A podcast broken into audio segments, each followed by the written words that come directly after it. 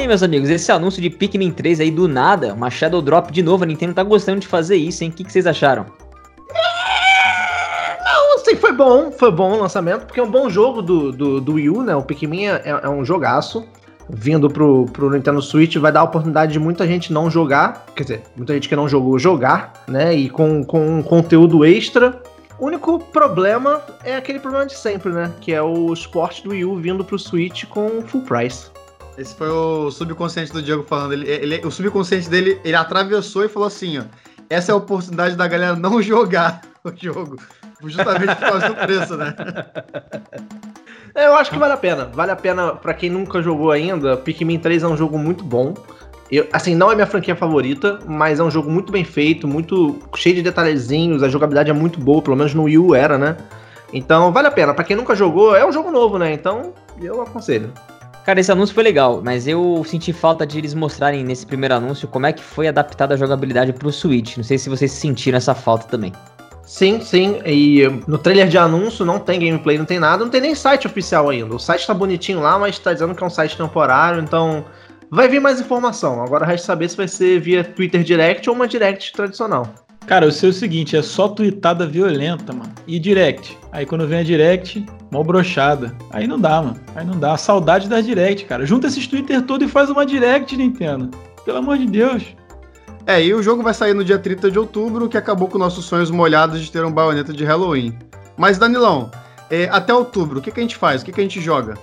Ah, cara, no mínimo vamos jogar muito Super Nintendo no Nintendo Switch Online. Pô, então tá. bora falar sobre esse videogame lendário? Bora! Bora? Bora bater esse papo.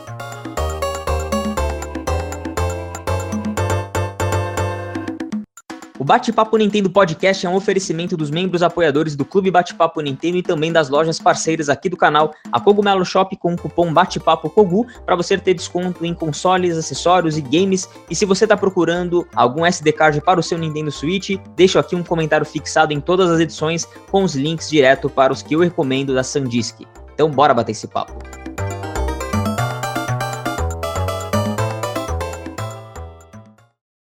Fala galera que tá ligada, sejam todos bem-vindos aqui ao Bate-Papo Nintendo Podcast, a 17 edição, dando continuidade aqui nas nossas edições especiais para falar sobre os consoles lendários da Nintendo, quase todos são, eu sei que você acha isso também. E a gente vai falar hoje de Super Nintendo e como sempre eu tô muito bem acompanhado para bater esse papo com vocês. Eu tô aqui com os caras de sempre, Marcinho e Marcelão do canal Uns Caras que Jogam. Como é que você tá, Marcelão? Fala galera, aqui é o Marcelo Quintanilha do canal Uns Caras que Jogam e como eu sou o cara chato de sempre, eu devo dizer que eu sou ceguista no meio de três nintendistas. mas, mas você é um cara que vai fazer aqui a ponderação de tudo, tenho certeza. Nosso host querido e o Marcinho aqui, nosso editor mestre. Mestre demais, como é que você tá, Marcinho? Fala Danilo, beleza, cara? Tudo tranquilo. Vou falar, Marcelo, você que é um sonista safado aí, agradeça ao Super Nintendo, tá? Só por causa do Super Nintendo que o PlayStation existe. A gente vai entender essa história mais tarde. Bom.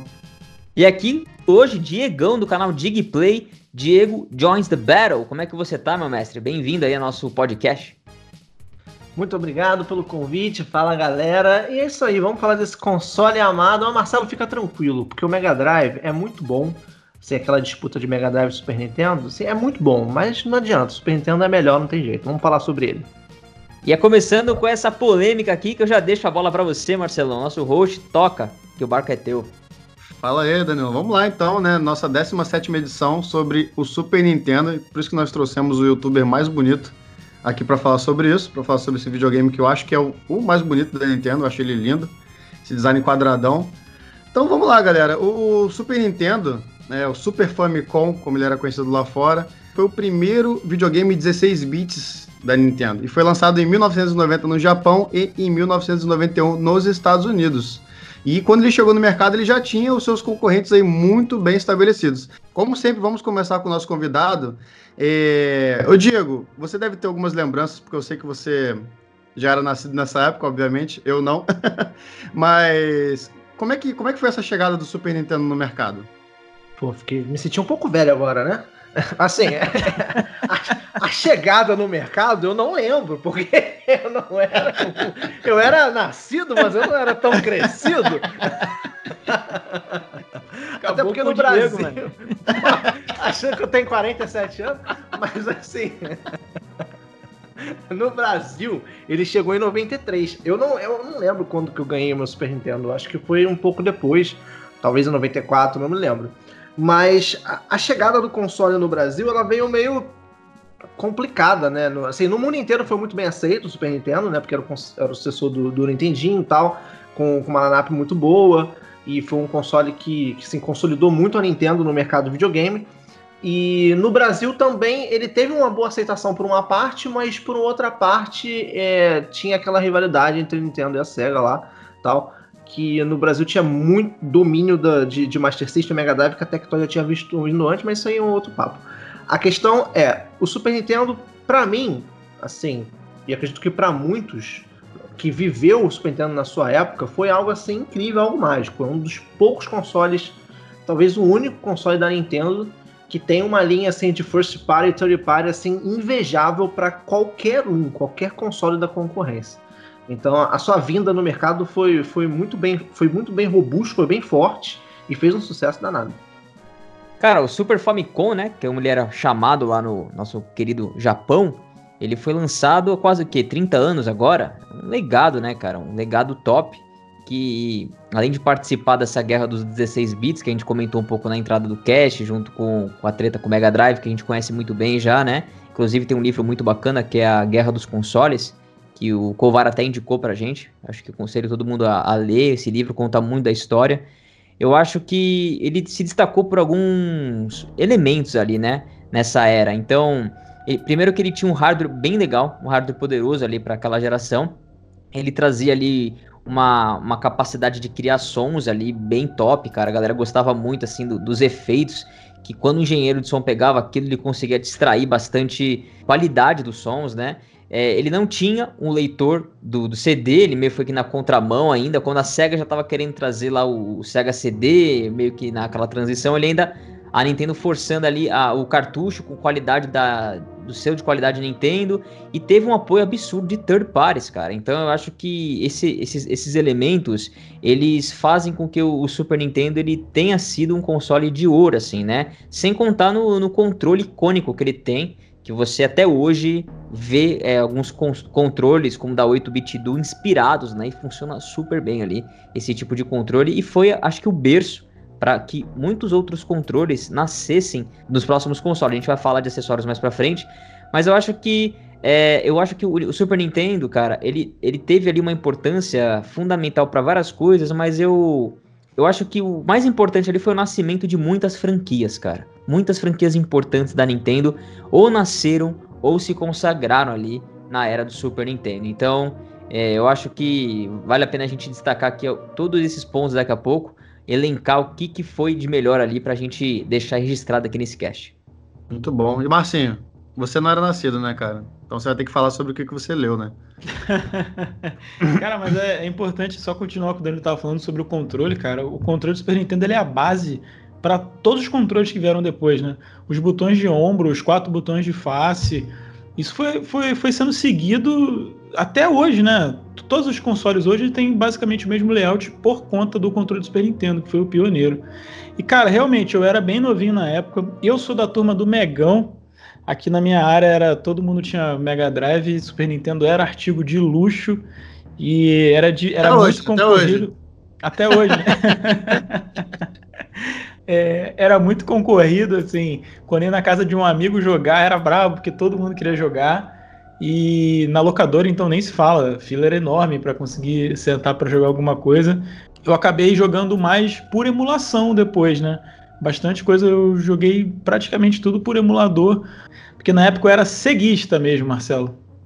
É que nem eu, né, cara? Eu, eu, tive o Mega Drive como primeiro console, que foi um presente da minha avó. Isso foi, foi bem depois. Isso já era na época de PlayStation 1. Foi, demorei bastante para poder jogar meu videogame.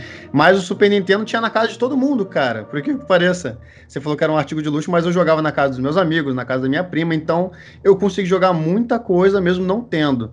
E ele realmente foi um console que ele chegou com os dois pés no peito. Ele tinha um, uns gráficos um pouco mais sofisticados e ele também tinha um som melhor. O, o Márcio estava querendo conversar sobre isso, é, sobre aquela questão da placa de som, Marcinho, que foi uma parceria com, com o engenheiro da Sony, o Kenko Tagari. Você até me perguntou aí nos bastidores do Cash. Você queria falar um pouco sobre isso. Você pediu para eu te lembrar, cara. Tinha um som melhor do que o Mega Drive também. É, um essa questão do um som ser melhor do.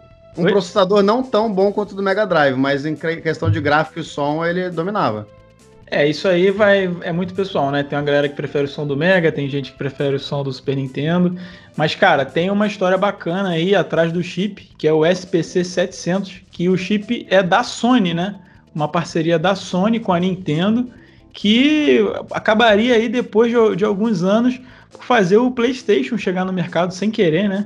sem querer querendo que, que, funciona mais ou menos o seguinte, cara. Tem um vídeo lá, antes de começar a falar, tem um vídeo do, do Minicast que ele fez, que é o Nintendo PlayStation. É um vídeo de meia hora, rapidinho, e ele o Marcel do Minicast recontou essa história no Crônicas da História do Videogame do Super Nintendo, recontou lá com 3 horas de duração. Então recomendo se você quiser ouvir mais a fundo, é muito bacana de vocês irem, né? Mas para resumir, quando a Nintendo ela assinou com a Sony para ter o chip, né, que a Nintendo lá gostou do chip e tal, é, no contrato estava escrito que a Sony ia produzir um, um, periférico que nunca foi lançado, que é um acessório para tocar CDs no Super Nintendo, né? E aí a Nintendo, depois que assinou, depois que o console lançou, eles foram ver lá, e caramba, a gente não leu essa parada aqui. E aí veio toda aquela história com o Philips CDI, que a Nintendo meio que deu uma. Ela não podia quebrar o contrato, então ela abriu o Super Nintendo para Philips poder produzir CD, isso deu um rolo danado. E a, depois a, Sony ficou muito braba, foi embora e fez o PlayStation, mas veio daí, cara. Além disso, cara, o Super Nintendo, ele também teve. É, ficou muito marcado, são os chips auxiliares, né? O famoso chip FX, o FX, que era o. Na verdade, o nome original dele é Mario Chip. Ele é produzido pela Argonaut, que é, para quem não sabe, é a mesma que fez o Star Fox, né? Que é o jogo mais famoso aí da Argonaut. E era um chip que, para baratear o console, eles, eles vendiam o chip no cartucho. Então tinha essa vantagem de você poder usar o cartucho. Tiveram várias versões e vários jogos famosos usam aí. O Yoshi Island. Então é bem bacana. Vocês sabem que o protótipo do Super Nintendo, né, ele foi divulgado em 1988, cara. E era bem diferente do que eles acabaram lançando depois, no fim das contas, né? Porque a ideia da Nintendo era, na verdade, lançar o Super Nintendo, o Super Famicom, compatível com os jogos do Famicom. Eles queriam fazer isso para já tentar alavancar aqueles fãs, a base instalada do Famicom, galera que já comprou cartuchos do Famicom, poder jogar esses jogos também no Super Nintendo, né? E aí, cara, na verdade, quem desenvolveu o Super Nintendo ficou lá com o Emura, né? Lá na nossa querida Nintendo Research and Development 2, no caso. E aí depois eles descobriram que isso ia ficar muito caro. Tanto que a primeira propaganda da, do Super Famicom era Super Famicom 16 bits, compatível com Famicom. E aí isso acabou depois não rolando para futuramente, né? Então eles demoraram uns dois anos para conseguir colocar a versão final. E aí eles lançaram ali, era cerca de o que? O que, que era 20 mil ienes na época ali? Era no Japão, para dólar, os caras tinham o quê? Uns 300 dólares. Só sei que Cara, os caras colocaram 300 mil unidades no, no, no mercado, esgotou rapidamente e só tinham dois jogos naquela época para manter a galera entretida, que era o Super Mario World e o F0, né? Que a gente sabe que são os jogos de, de lançamento ali. Então, cara, foi uma. A Nintendo tinha mais ambição pro Super Nintendo, né? Ela tinha. que Ela queria colocar mais coisas. E veja que o tanto de coisa que já não veio de tecnologia nesse console pra época, né? Que nem o Marcinho tava falando. E ainda assim a gente podia ter tido mais coisa. E ela soube aproveitar muito bem cada, cada ponto forte, é, apesar do seu processador mais fraco que o Genesis, né? E a, a, e a SEGA soube aproveitar muito bem isso, fazendo o uso do seu processador mais apto, lançando o Sonic ali com velocidade e fez essa propaganda em cima. A Nintendo ela, ela batia muito na qualidade, na, no gráfico, no som, então isso foi muito bacana. É, o, o, o Márcio ele já, ele já pontuou bem a, a questão do, do, do, do chips, dos chips auxiliares. É, é, é, foi realmente um console que trouxe muitas inovações. O, alguém falou aí no início sobre os botões de ombro. E a gente pode perceber, mesmo quando você olha o controle de PlayStation 1, que ele é basicamente o molde do controle de Super Nintendo, né? Só que ele tem os, os pegadores ali para Pra, como é que é o nome daquilo ali? Não sei como é que é o nome daquilo ali. Aquele grip pegadores que... mesmo, são os grips. É, de grip. Grips, né? Pegadores, né? É. Traduzindo, né? É, Mas é, é a, literalmente um controle de PlayStation. Se você pegar a foto dos dois, é igualzinho. Sim, não, sim, é absurdo, é absurdo. A, tipo, e vale lembrar, quem não. As pessoas um pouco mais novas, né, que, menos antigas, que o, o, da, primeiro... o Diego ficou muito ofendido, cara. que o primeiro controle do PlayStation, ele não tinha Rumble, ele não tinha analógico. Então, se você pegar e comparar o primeiro, eu tive esse primeiro controle do PlayStation, e colocar o do Super Nintendo em cima, Cara, é praticamente o mesmo controle com os gripzinhos, com os pegadores. Tem até uma versão daquele 8-bit Duo que tem os Nossa. pegadores, né? Sim. Nossa, Sim. ficou muito bizarro aquilo dali, porque ficou. eu fiquei com vontade de ter aquele controle só pra ver, realmente. Ficou muito da hora aquela versão. É, mas, mas, só para explicar que, aquela questão do, do Super FX que o Marcinho falou, é, acontece, alguns jogos, e o, o jogo mais evidente disso é o Star Fox, ele tinha um chip auxiliar no, no cartucho para poder dar mais um poder é, que o console não tinha na época. Então, o Star Fox, por exemplo, quando você pega, ele, ele tem uns gráficos 3D que para época era um negócio muito surreal. A gente Sim. não tinha isso. Então, é, é, é, um, auxiliado, um auxílio para poder gerar uma coisa melhor do que o console pode entregar, na real. Isso, o Super Nintendo ele fazia uso de um. É, é bem famoso, né? Chamado Mode 7, né? Modo 7 é um recurso bem famoso. Ele foi usado, por exemplo, no Mario Kart, né? E alguns jogos também, Final Fantasy e tal, aquele efeito 3D. Só que o chip FX ele trabalhava literalmente com polígonos mesmo. Era uma parada 3D, programada em 3D, sim, sim. né? Porque o Mode 7 ele pega um sprite em 2D, rotaciona e cria aquela impressão de que a gente está vendo um, um 3D. O chip FX não. Os caras programavam em 3D. Então é, era outra parada, cara. Realmente marcou muito. Quando você via na época lá, quem jogou na época no Star Fox, cara, ficou impressionado. É, o legal. Star Fox ele pode até parecer, o Star Fox do Super Nintendo ele pode até parecer um pouco bizarro hoje, né?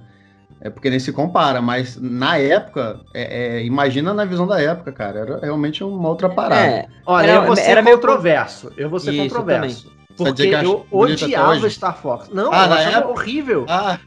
Eu, eu não sabia o que era FPS, eu não sabia o que era resolução, não sabia o que era 3D, não sabia nada, porque eu era uma criança que queria jogar videogame. Quando eu peguei Star Fox para jogar, eu falei, gente, esse jogo tá com defeito. Porque o troço é muito lerdo. O jogo era muito lento e eu achava feio aquele negócio tudo pontudo, entendeu? Eu, eu não gostava de Star Fox e continuo não gostando até hoje. Eu nunca zerei Star Fox do Super Nintendo. O Star Fox 2 saiu no Classic Mini que a gente vai falar mais pra frente eu não joguei esse troço, porque eu não consigo me adaptar a, a aquilo ali. Assim, o Mode 7 já me incomodava, tá? É, eu, eu sei lá, eu acho que era muito bronco, gostava muito do 2Dzão mesmo, porque quando tinha Mode 7, ou no Castlevania 4, eu acho que era Mode 7, eu não usava o FX não, acho que era Mode 7. Ou quando o Mario Kart, eu odiava Mario Kart por causa daquela visão, F0, não gostava de F0, tudo por causa do Mode 7. E quando o Chrono Trigger chegava na parte da corrida do carro, que tinha aquele Mode 7, eu ficava puto porque eu achava muito feio aquele negócio ali. Foi uma inovação, foi uma parada que deu realmente uma pegada 3D. Seja o Mode 7 simulando o 3D, que o Doom usou muito, e o FX sendo 3D de fato, eu particularmente Super Nintendo Roots, eu não gostava muito disso na época, mesmo sem saber o que, que era. E é bom não confundir com Donkey Kong, que era uma outra técnica que dava a impressão que era 3D, mas na verdade os caras eles criavam todo o jogo nas estações gráficas da Silicon Graphics, em 64 bits, aí eles renderizavam aquilo em sprites, eles colocavam para dentro do jogo e aquilo era processado como se fosse um sprite 2D. Então, era outra, era outra técnica. Muita gente acha ainda que, é, que era. É, do, do Donkey Kong é 3D. É, a, a, mesma técnica do Super Mario RPG. E o Super Mario RPG ainda tem mais impressão ainda que é 3D, porque além da renderização da mesma técnica, ele é, ele é visão isométrica e grande parte do cenário ele tem essa aparência 3D. Eles colocaram tipo, o chão quadradão, as coisas assim, de uma visão que parece realmente que é um elemento 3D. Mas nada mais é do que 2D renderizado previamente. Por sinal, é lindo demais, né? Donkey Kong e o Super Mario RPG são dois jogos lindíssimos. Já o Mortal Kombat, os caras gravavam mesmo o movie test de pessoas e depois faziam a mesma técnica de renderizar em sprites. Eu, eu, eu acho que o Mortal Kombat. Mortal Kombat é diferente porque era realmente filmagens que eles convertiam aquilo para um sprite de 16 bits né? Já o Donkey Kong e o Mario RPG eram, eram CG, é, renderização 3D no isso. computador que eles convertiam para sprites. É isso aí. Assim, a galera tirava leite de pedra nessa época, né? Porque é muita criatividade para tentar inovar ali com a parada. E você tinha aquele sistema, você tinha que aproveitar ele ao máximo, várias técnicas usadas e tal. Acabou que o, o Super Nintendo, você tem vários jogos que ficam com um design bem diferente. Isso é bacana também.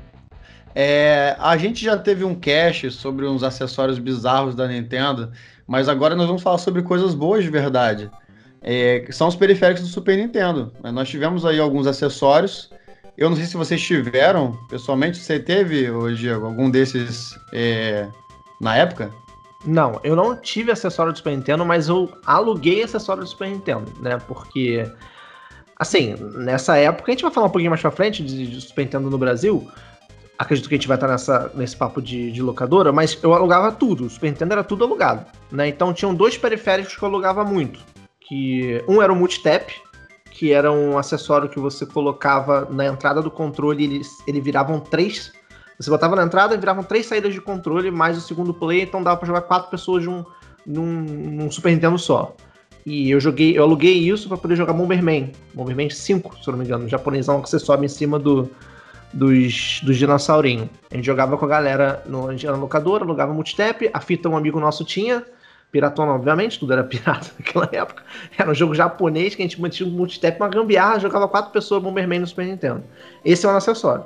E o outro acessório era quando alugava o Mario Paint, saudoso Mario Paint, delicioso Mario Paint, que vinha com o mousepad, o mouse e o cartucho. Então, Sim. esses dois acessórios foram que eu tive contato na, na época. O, o mouse, ele servia para algum outro jogo? Eu sei que o mais famoso é o Mario Paint, mas ele tinha mais algum jogo que tinha suporte, sabe dizer? Eu não lembro. Pode ser que tenha, mas eu só usei realmente pro, pro Mario Paint para especificamente jogar o jogo da, da mosquinha. Porque o mouse servia pra você desenhar também, mas eu não curtia muito desenhar, não. O que eu mais gostava de fazer no Mario Paint, às vezes eu fazia um desenho ali, fazia uns quadrinhos, porque você tinha a opção de fazer quadrinhos, né? Tipo história em quadrinho. Mas o que eu mais fazia era o jogo da, da mosquinha, que você ia matando as moscas com o, o mata-mosca, era uma mãozinha na tela. E o que eu mais fazia também era música, porque no Mario Paint, embora seja Mario Paint, você tinha um música composer lá que você conseguia criar música. É, bons tempos.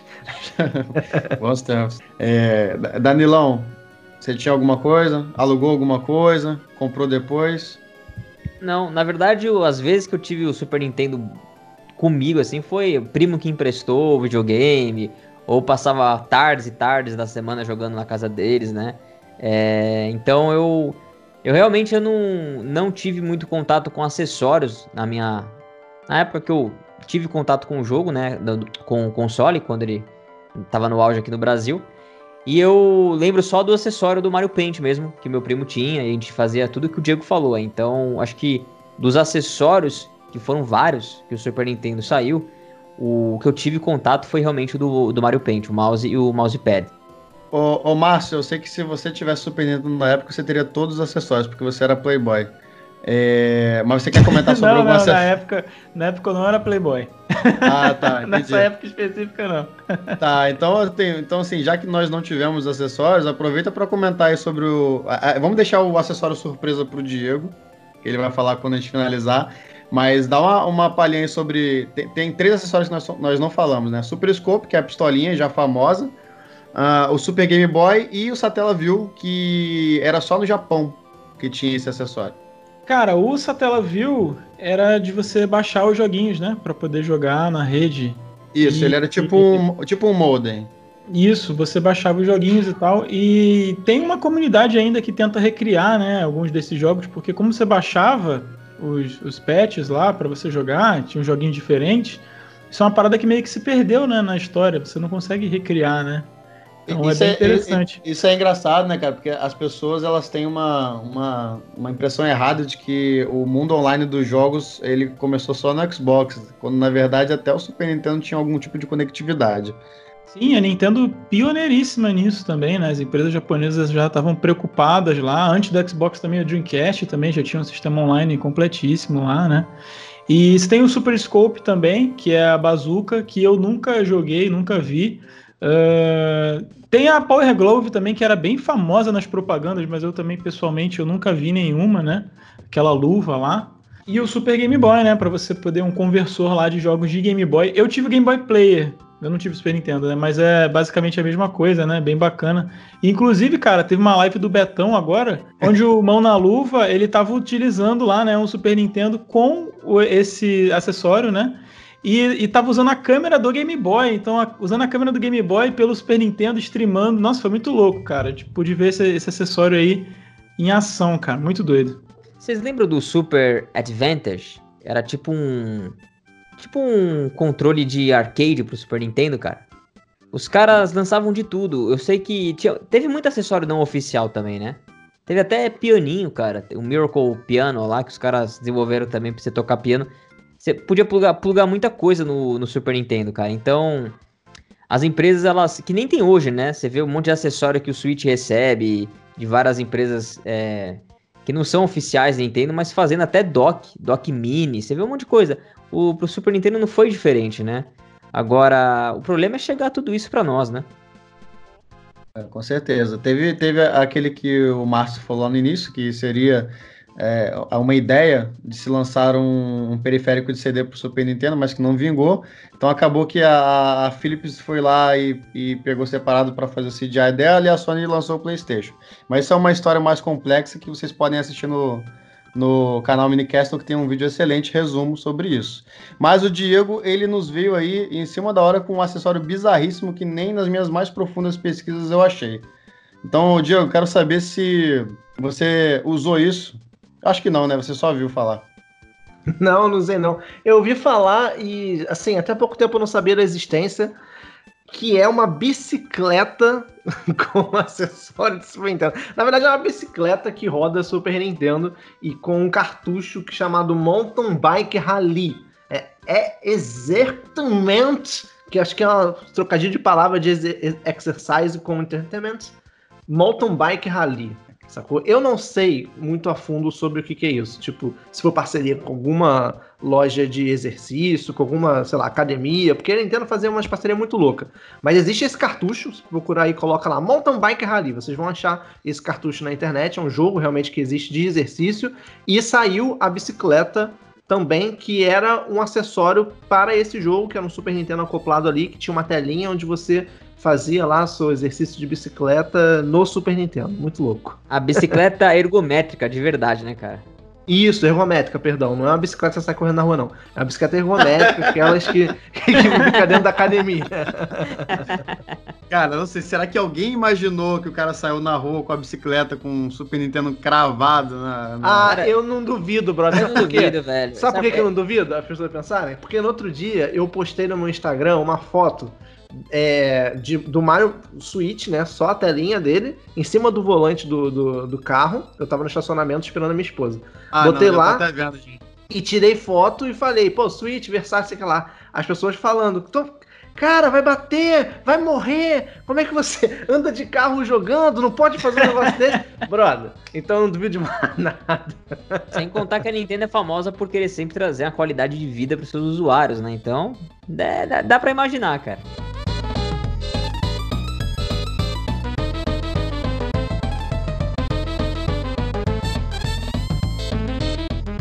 É, uma das coisas mais interessantes da época do Super Nintendo foi a, a rivalidade com a SEGA, porque era uma rivalidade que ela ia desde os consoles até os mascotes. Então, como o próprio Danilo disse, isso já até deu um livro que eu não li ainda, mas eu quero ler, que é a Guerra dos Consoles, né, Danilão?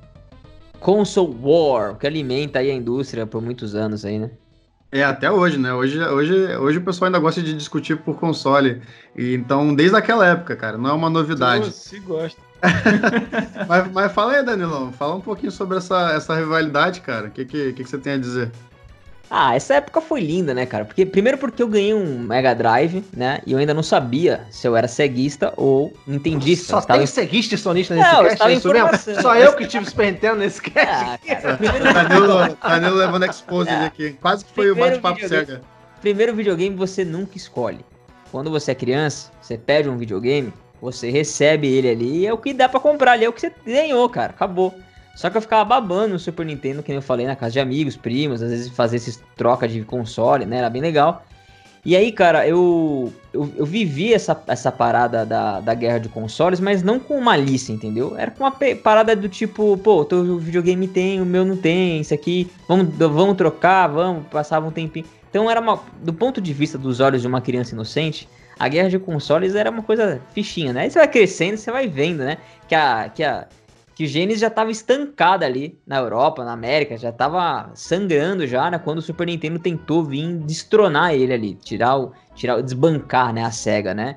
E aí a SEGA fez questão de provocar, mano. Ela dava nome aos bois nos comerciais, ela fazia as propagandas ali provocativas, era mais rápido, punha o, o ouriço azulzinho correndo pra caramba. Então, é, a, a SEGA, ela fazia parte dessa, dessa campanha de fomentar e, e, tentar mostrar o quanto melhores eles eram, né? E, e, explorar muito bem as fraquezas da Nintendo e explorar muito bem o que eles tinham de melhor. Então eu acho que é, a, a, Nintendo, chegando nas Américas em 91, ela tinha um trabalho pela frente de, de tentar combater a SEGA aí. E eu achei que, pela base instalada da SEGA, pela propaganda agressiva que a SEGA fazia. A SEGA ela tinha aquele comportamento assim de ser algo um pouco mais maduro, um pouco mais para adultos.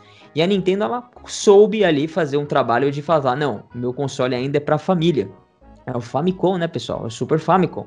Então eles conseguiram é, trazer um pouco dessa manobra do público americano ali, falando, não, meu console é para família. Lembra do Famicom? Olha aqui, ó. Aí eles redesenharam o console, né, para tentar combater a, a Sega também aqui nas Américas. Redesenharam, eles foram tentando fazer ali uma outra estratégia, é, inclusive censurando jogos. A gente viu muito jogo sendo censurado, né? Mortal Kombat não tinha sangue, né? Então, por exemplo, né? Então, a Nintendo ela tinha aquele certo controle ainda, ela não queria abrir a mão da política dela ainda de ser uma, uma empresa de família, né? E ela conseguia fazer essa limitação, exigir dos seus dos thirds, de quem queria produzir jogos para ela, limitar a violência, né?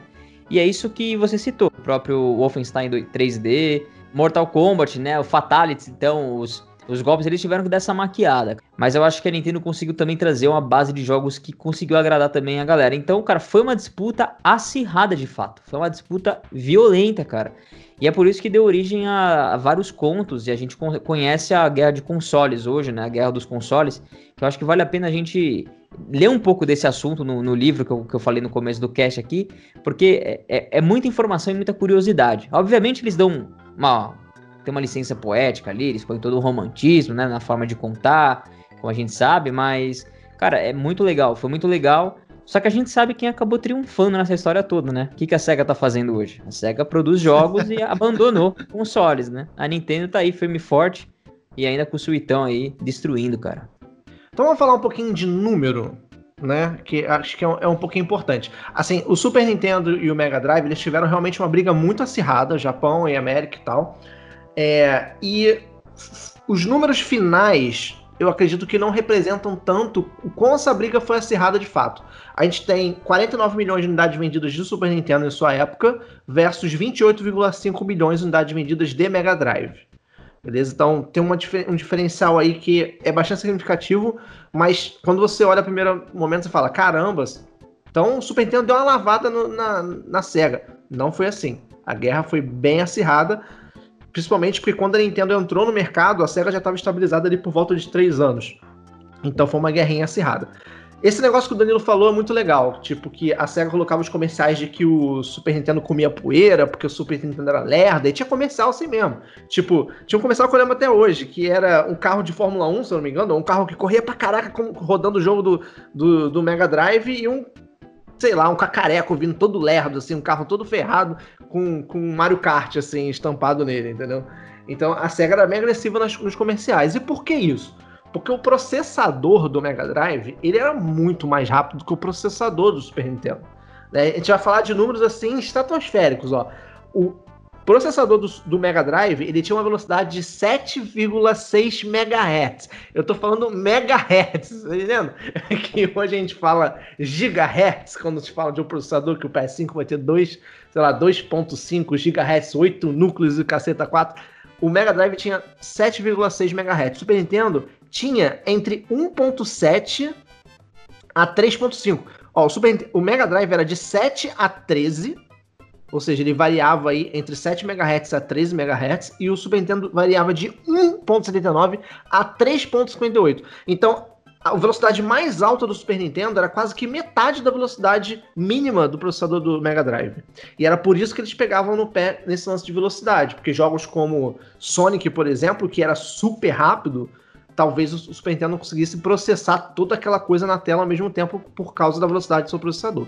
Já em contrapartida, o Super Nintendo era muito superior na placa de vídeo ao Mega Drive. Como, por exemplo, o, a resolução do Mega Drive alcançava no máximo 220, 240 pixels com 480 de interpolação. O Super Nintendo conseguia 512 nativo.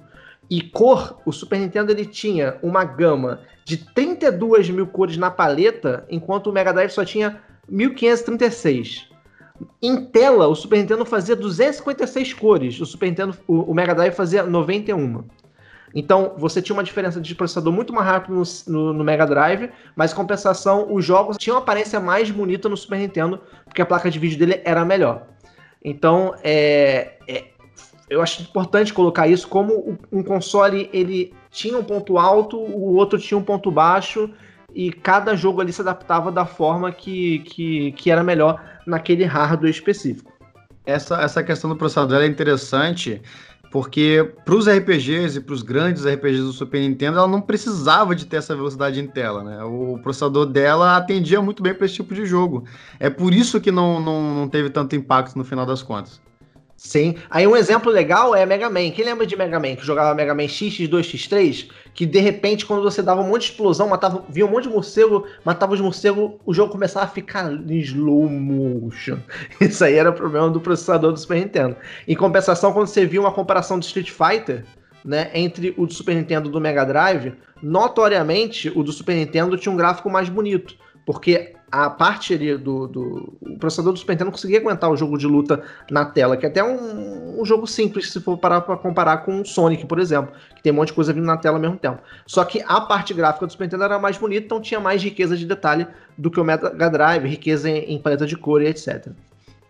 Cara, então, tinha uma propaganda engraçada meio que famosa, né? Não veiculou aqui no Brasil, claro, mas a gente já viu muito no YouTube, que é o Genesis does what Nintendo don't. Genesis Genesis é muito boa, se você ainda não viu, todo mundo já deve ter visto, né? faz o que a Nintendo não faz. A Mega Drive faz o que a Nintendo não faz, exatamente. Lá nos Estados, os Estados Unidos ele rende umas propagandas bacanas, né? Se pegar a guerra da Pepsi com a Coca-Cola, a própria Nintendo contra o, a Sega, é muito legal isso, cara. É, falando, voltando um pouquinho sobre a questão do, da guerra dos consoles, né? Eu não peguei muito isso, porque na época minha lá que eu, que, do Super Nintendo eu era muito novinho. Então a minha turma só queria se divertir, mas a gente jogava o que tinha. E foi uma época engraçada no Brasil, porque os consoles meio que, tipo, coexistiam, tá ligado? A galera tinha. Você jogava o Master System, jogava é, Super Nintendo, aí sempre tinha alguém que tinha um Nintendo 64, o outro tinha um PlayStation, e ficava uma zona só, e era. E a gente, na minha cabeça, cara, não tinha nem geração. Isso era coisa da galera mais velha, que já conseguia ler revista e tal. Então eu não peguei muito essa guerra. Eu peguei mais a, a briguinha do, do PS2 contra o GameCube, que eu já era adolescente e tal. Mas antes disso, cara, era tudo festa, mano. A gente ia jogar Master System se tivesse, era, tava bom. Ah, Márcio, se fosse Márcio, Super Márcio, Nintendo, não. tava bom também. Tinha essa Só não, você. Marcelo. Eu jogava Só você tudo. tinha GameCube. Só você teve GameCube, cara, no Brasil, cara. Sai daqui, Marcinho. Sai daqui, mano. Pelo amor é... de Deus, cara. É, velho, sai daqui, mano. Pode é, cortar. Marcelo, é... corta ele. A, a, a, a, briga, a briga, ela realmente foi uma coisa, foi uma coisa que marcou. Eu não sei se é uma impressão errada minha. É, o Diego, o Diego falou dos números, né? O Nintendo vendeu quase 50 milhões, enquanto o Sega não chegou nem nos 30. E talvez isso não, não fosse tão evidente aqui no Brasil. Pelo menos na minha bolha ali do, dos meus amigos, dos meus conhecidos e parentes, parecia que tava no meio a meio. É, é, é assim, era uma coisa estranha, porque eu tinha o Super Nintendo, meus amigos todos tinham Mega ou Master. Só no colégio, um amiguinho tinha Super Nintendo que a gente até trocava cartucho de vez em quando. Então era interessante, porque eu ia pra casa dos meus amigos, jogava Sony, Sega, e eles iam pra minha casa e jogavam Nintendo. A gente trocou é, videogame várias vezes e tal. Isso que é acho que o papel da Tectoy foi, foi muito importante nisso aqui no Brasil. Consolidou muita marca da, da SEGA no Brasil. Então, quando o Super Nintendo chegou, tipo, bem depois, realmente foi uma parada que foi demorando para adaptar. Mas o que é estranho é o seguinte: eu lembro que quando eu ia numa locadora alugar a fita ou jogar na locadora, né? Eu joguei mais de 64 do que Super Nintendo, mas tinha Super Nintendo lá para você jogar. Era assim, tinha muito mais Super Nintendo e muito mais cartucho de Super Nintendo para se alugar do que de Mega Drive. Aí eu não sei, eu não estudei isso a fundo, não sei se é porque era mais fácil comprar os cartuchos de Mega Drive, então se alugava menos, porque a galera comprava mais. Os cartuchos do Super Nintendo, como era muito caro, a galera alugava mais, eu não sei. Mas realmente eu tinha essa impressão de que mais pessoas no meu círculo tinham consoles da Sega, mas quando eu na locadora alugar, eu tinha muito mais fartura de cartuchos do Super Nintendo do que de Mega Drive para alugar. Eu lembro disso também, porque eu fui muito locadora na época do 64, cara. E a Tectoy fez um trabalho maravilhoso aqui no Brasil, né? E eu lembro que na época já tinham aqueles, aqueles Mega Drives que já vinham com o jogo na memória. Isso deve ter ajudado um pouco. Eu tinha amigos que lá atrás já tinham Mega Drive com 20 jogos e tal. E aí é, é, é, mais difícil, né? Trazer jogo importado da Nintendo, enquanto que a Mega Drive fazendo vários lançamentos aqui nacionais. Sim, sim. Só para finalizar a questão da rivalidade, é, o próprio mascote, o, o, Sonic, ele, ele foi desenhado um pouco em, em para fazer o contraste com o Mario, né? Então, assim, ele zoava a questão de ser um, um, um encanador bigodudo e aí bota um, um Sonic, o azul, né, que é meio oposto de vermelho, e bota um tênis maneiro nele, bota um negócio muito mais estiloso, mais veloz, então tudo isso foi pensado. Realmente a, as propagandas elas eram mais agressivas lá fora, e talvez a gente aqui no Brasil não percebeu tanto.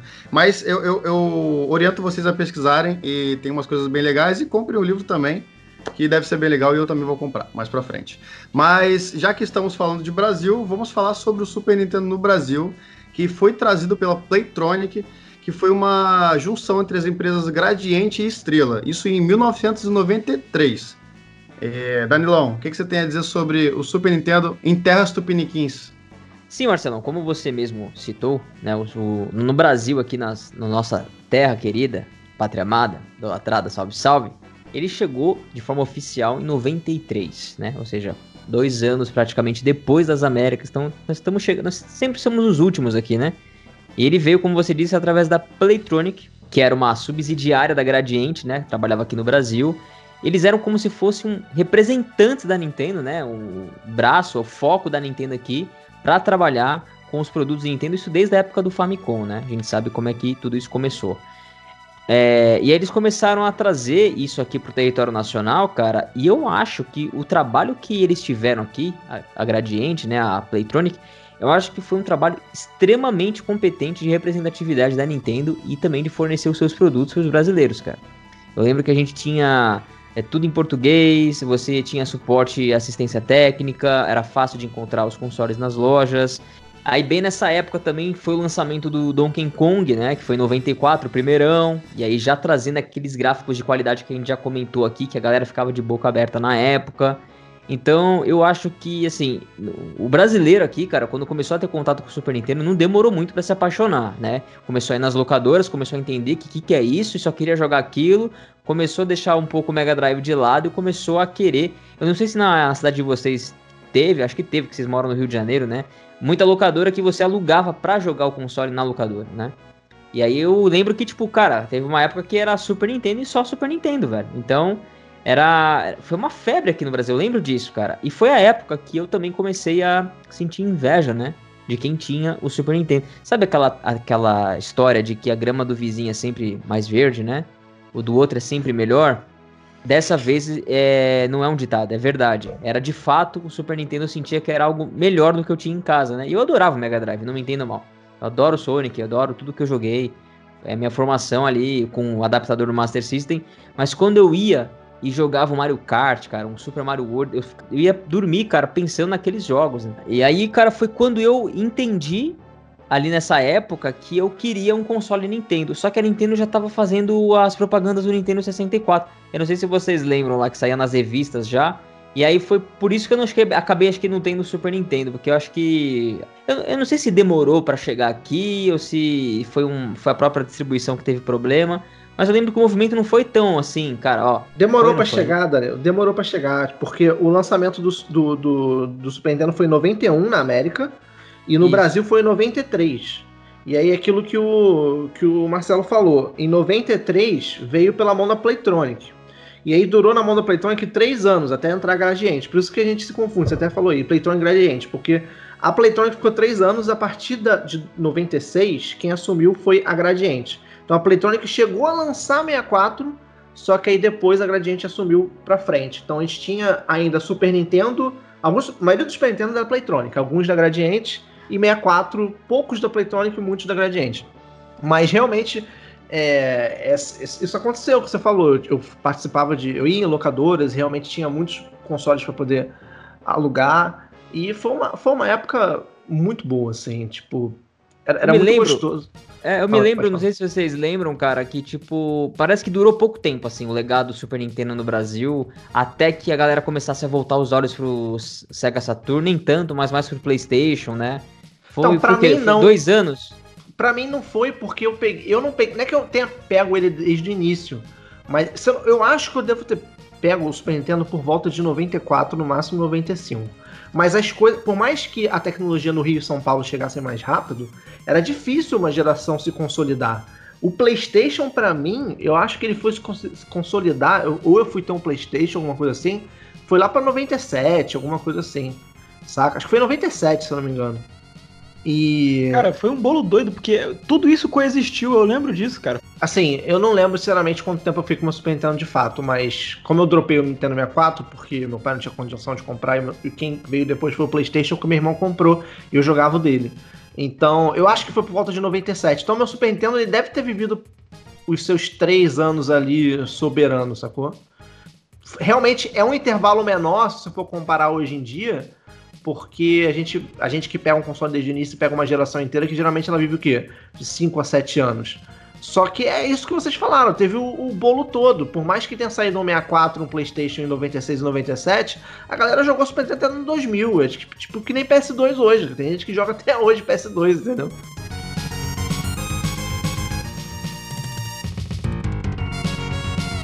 Então tá bom. Então vamos, vamos falar sobre o que realmente importa e eu quero que vocês falem rapidamente. Não precisa entrar em muito detalhe porque estamos para falar sobre o console.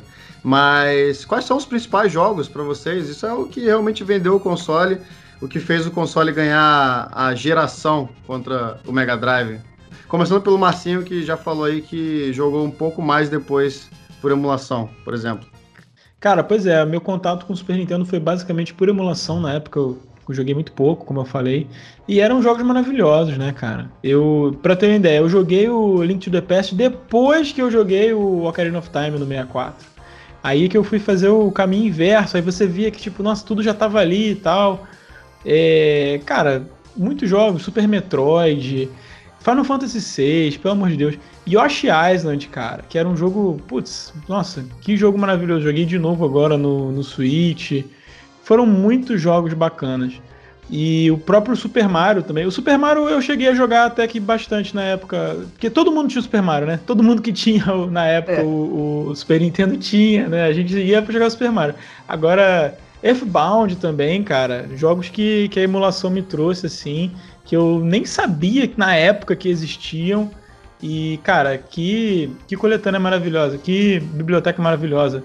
Chrono Trigger, Circuit of Mana, Super Mario RPG. Para quem curte um RPG, cara, o Super Nintendo, assim, é o videogame, mano.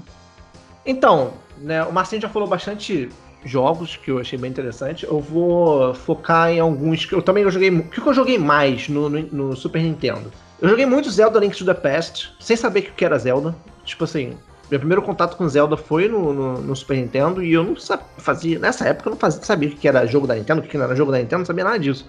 E Zelda eu gostei muito. Eu lembro que eu aluguei várias vezes na locadora pra poder jogar Zelda.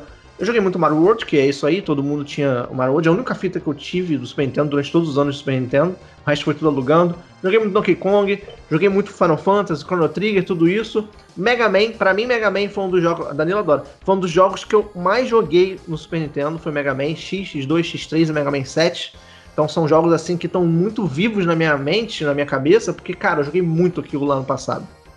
Eu queria destacar dois jogos que que foi interessante quando saiu, quando, quando, quando eu presenciei eles, que eu fiquei assim, cara, que louco. O primeiro foi o Super Mario Stars, que eu não conseguia conceber a ideia de como eu tinha um, um jogo Super Mario World num cartucho, e tinha um outro cartucho, que era o Super Mario Stars mais Super Mario World. Porque primeiro saiu o Super Mario Stars só com Mario 1, 2, 3 e o Lost Levels. E depois saiu junto com o, o World. E eu, eu não conseguia. Quando eu vi aquele cartucho, eu falei, gente, como é que pode? Se um cartucho tem um jogo só, o outro aquele cartucho tem, tem cinco jogos, isso é muito louco. E eu adorava o Super Mario Bros 3, porque eu tive o Famiclone e era o jogo que eu mais joguei no, no Famiclone, era o Super Mario Bros 3. Então eu pedi emprestado essa fita de um amigo meu várias vezes, assim, mesmo tendo o Super Mario World, eu, eu pedia o Mario Stars para poder jogar os outros jogos.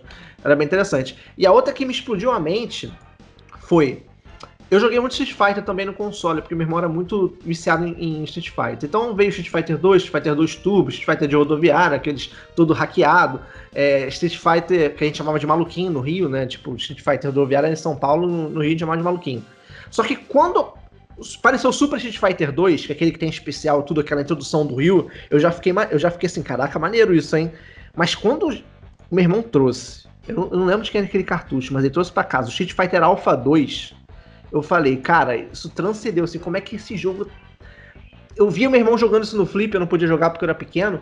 E aí, quando eu olhei aquilo rodando no console, eu falei, não é possível. Tipo assim, tinha seus contra ali, né? Porque ele dava loading, é o único jogo do Super Nintendo que tinha loading, eu acho. Quando fazia Round One, Fight, o jogo travava, ficava um tempo, depois voltava. É, mas, tipo assim, explodiu minha mente e eu joguei muito aquilo ali. Eu fiquei assim, maravilhado como é que eu conseguia jogar. Street Fighter Alpha 2 no Super Nintendo. Cara, tem muita memória boa, muito jogo bom que é um cast inteiro só pra falar dos jogos. Sim, o próprio Wide, Wide Guns, né, Diegão? Foi outro que veio também e caraca, mano, a gente ficou impressionado ali. É, eu, eu acho que a Capcom fez um trabalho fenomenal de suporte no console. E, assim, o, eu acho que um dos jogos, se não for o jogo que me fez me apaixonar pelo gênero RPG, RPG mesmo, sabe? O raizão lá, eu acho que foi o Breath of Fire 2. Foi um, foi um jogo assim que realmente me marcou. E se você não jogou ainda, jogue, tá na biblioteca do Nintendo Switch Online. Tá é lindíssimo, tanto, tanto, tanto Breath of Fire quanto Breath of Fire 2. E o Demon's Crest, são jogos assim que eles meio que fazem aquele jogo que você olha na geração assim e fala, é o AAA, é o Triple A aqui que a gente tem para jogar de third, cara. Achei que a Capcom foi fenomenal e outros jogos que nem o Diegão já, já falou. Eu gosto muito da franquia Pilot Wings, apesar de eu ter, ter fundado meu amor mesmo pela franquia no 64, que eu acho que foi fenomenal também o jogo. E o, cara, o jogo que eu mais joguei, talvez, foi o, o Super Mario, né? O, esse cartucho que o Diego comentou, inclusive, que é, tô com ele na mão aqui, que vem todos os, praticamente toda a coletânea do Mario, né? A gente tá esperando a coletânea também agora de 3D pro Switch. Então, eu, eu, eu, acho que é um dos poucos cartuchos que sobraram aqui, né? Que eu tenho, que eu consegui guardar. E o Killer Instinct, cara, que era um cartucho preto, tinha até um console, uma campanha top que fizeram para lançar o console com, com Killer Instinct, que é o console que eu tenho aqui, que vem com a caixa e o cartucho preto lá. Então, eu acho que esse jogo merece também um destaque top aqui, cara. E como vocês falaram, a gente pode falar eternamente de muitos jogos, mas eu não posso deixar de encerrar aqui com muito amor sobre Mario Kart, que é onde nasceu uma das melhores franquias da Nintendo no Super Nintendo. Mario Kart, a gente não pode terminar esse, esse cast aqui sem citar o quão maravilhoso, quão maravilhosa foi a ideia que os caras tiveram e o quão bem funciona isso até hoje, cara. E como a franquia evoluiu e se manteve top em praticamente todos os lançamentos. Então, Aqui fica meu, meu carinho aqui pela, pela franquia. Agora eu vou ter que citar os jogos que vocês esqueceram, porque os senhores esqueceram de F0, esqueceram de Kirby, esqueceram de Super Punch Out e alguns outros jogos que não eram exclusividade, né? Teve, por exemplo, o jogo do Aladdin e o jogo do Rei Leão, que viriam a ser lançados em conjunto, acho que no ano passado. O pessoal também ficou um pouquinho bolado por causa do preço, mas fizeram aí umas, umas versões. Teve Castlevania pro Super Nintendo. Mas, não, mas o Aladdin é diferente, as versões? Não, tudo bem, mas, mas teve o Aladdin pro Mega Drive também, pô. É tipo bem é, diferente, é, tá ligado? É diferente. É quase ah, outro bem, jogo. Não, tudo bem, é, não é o mesmo é. jogo, mas teve um Aladdin pro Super Nintendo. tinha, tinha, o jogo da, das Tartarugas Ninjas, tinha o Top Gear, mas assim, de, de principal mesmo, de franquia Nintendo, a gente teve o F-Zero, como eu já disse, o Kirby e o Super Punch Out.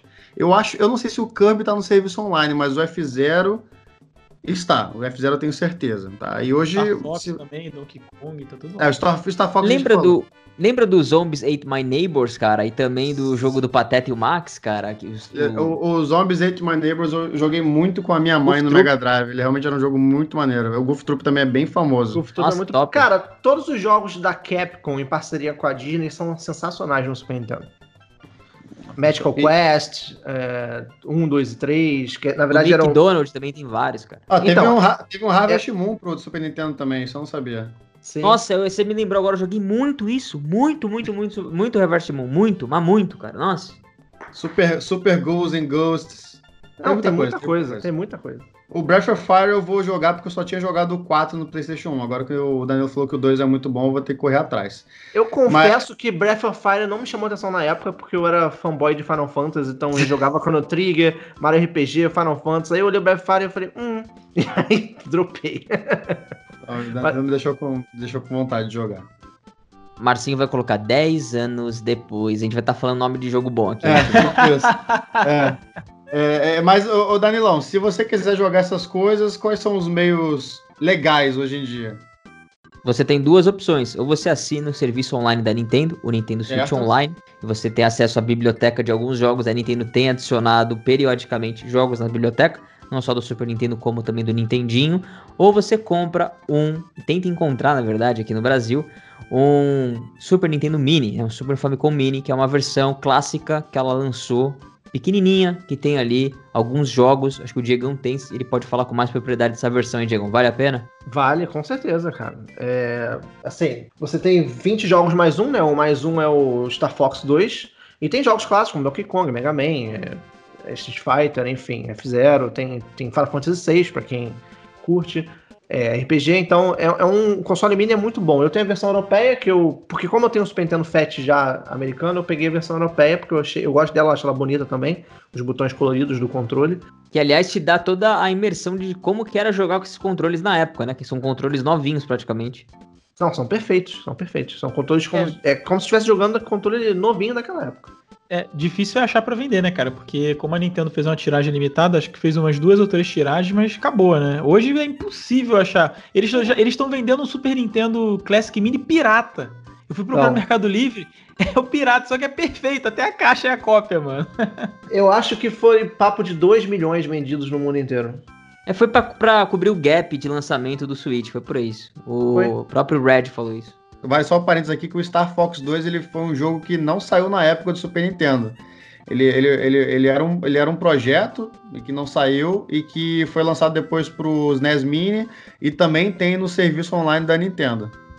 E só lembrando, tem mais uma outra forma de você jogar isso hoje legalmente, tá? Que é na eShop do 3DS, do Wii U, tem alguns jogos lá, então enquanto a eShop não Bem for lembrado. fechada, você, se você tiver um 3DS e um Wii U, você ainda pode achar esses jogos aí.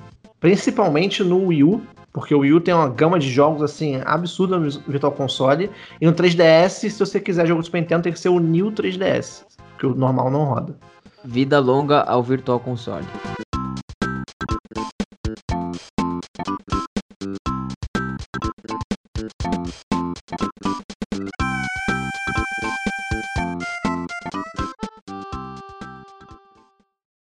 Cara, maravilhoso esse papo, adorei fazer esse bate-papo com vocês sobre o Super Nintendo, um console memorável, com certeza, que vai ficar pra sempre na história da Nintendo e também da indústria. Queria agradecer demais a todos vocês que escutaram esse podcast até aqui. Foi lindo e também agradecer a todos os membros apoiadores do canal que fazem parte do apoio aqui, que fazem com que a gente traga mais conteúdo pra vocês a cada dia com mais qualidade. Queria agradecer desde já ao nosso convidado especial, o Digplay, cara. Diegão, muito obrigado, valeu mesmo. E fala pra galera aí qual que é o seu papo aí do seu trabalho. Eu que agradeço o convite. É sempre muito bom falar de Super Nintendo, que é o meu console do coração, é aquele que, né, tipo, bate fundo lá no Kokoro e eu tenho memórias muito boas quanto, quanto a ele. Quem quiser me encontrar, pode me encontrar no YouTube, canal de gameplay, só digitar lá, tem gameplay, tutoriais, vídeos de notícias, toda uma variedade de vídeos, conteúdo focado em Nintendo. Também consegue me achar no Twitter e no Instagram com o arroba canal de gameplay também. Show, beleza, cara, valeu mesmo. E o Marcinho também aqui, nosso editor, sempre presente aqui. Muito obrigado, Marcinho, de novo, mais uma vez aí pelo todo o trabalho que você tem feito aqui no canal, cara. Opa, valeu Danilão, valeu Diego, valeu Marcelão, foi muito bom esse papo, apesar de, como eu falei, não ter tido. o Super Nintendo ainda é um console muito importante, muito presente aí na, na história dos videogames e na nossa, nossa vida, né? E, cara, quem quiser encontrar eu e o Marcelo lá no canal Uns Caras que Jogam, a gente fala sobre Nintendo e também sobre Microsoft, sobre a Sony, bastante vídeo variado lá e lives todas quintas e sextas. E quem quiser me seguir no Twitter, Marcinho92, a gente troca uma ideia. Valeu! Trabalho de vocês está impecável lá no canal de vocês, está muito legal, cara. Parabéns pelo conteúdo. Queria agradecer também você, Marcelão, pelo empenho, pelo esforço aí de criar pautas, de movimentar e fomentar o pessoal para gravar esses sketches aqui. Tem sido muito legal, cara. Muito obrigado aí por tudo, viu? Opa, eu que agradeço a oportunidade, né? Diego, quero dizer que a gente já estava guardando essa pauta para você há, há uns dois ou três meses, cara. É porque a gente deu uma enrolada, mas você pode ter certeza que a pauta estava reservada especialmente para você. É, então, como o Marcinho já falou, vocês nos encontram lá no canal Uns Caras que Jogam, tem lives, vídeos, reviews, listas. É, e também me encontro no Twitter como Marcelo CQS, Marcelo com dois L's. Danilo adora esse nome, né? Marcelo CQS. Sim, cara, adoro. Mas deixa aqui nos comentários, cara, o que, que vocês acharam dessa edição, que a gente continua batendo papo também lá no Discord e no Twitter. Todos os links na descrição. A gente se fala, galera, no próximo Bate-Papo Nintendo. Valeu! Valeu! Valeu, pessoal! Valeu!